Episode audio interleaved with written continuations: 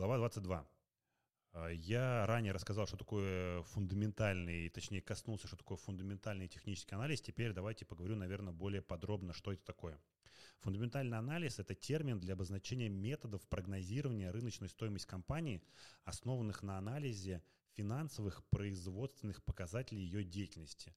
То есть, например, многие из вас, э, собственно говоря, э, встречали такие новости, что компания Morgan Stanley повысила целевую стоимость, например, там акции компании Tesla со 100 долларов до 120 долларов, хотя в текущем моменте, например, акции стоят 600 долларов. И вам кажется эта информация какой-то, ну, бредовой. Ну как так?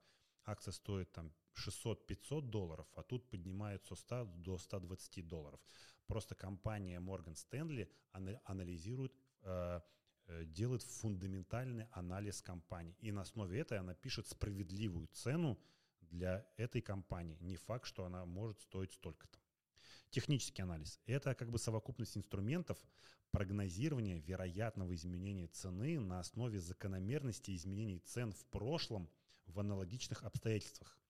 То есть как бы более простым языком, что будущее изменение цены определяется ее прошлым. Поэтому используют различные графики, паттерны, функ, функции, осцилляторы и, и так далее. То есть э, фундаментальный анализ предполагает изучение бизнеса компании, ее финансовых показателей. Таким образом можно понять реальную стоимость акций. Вот. И как бы предполагается, что рыночная цена не всегда является справедливой.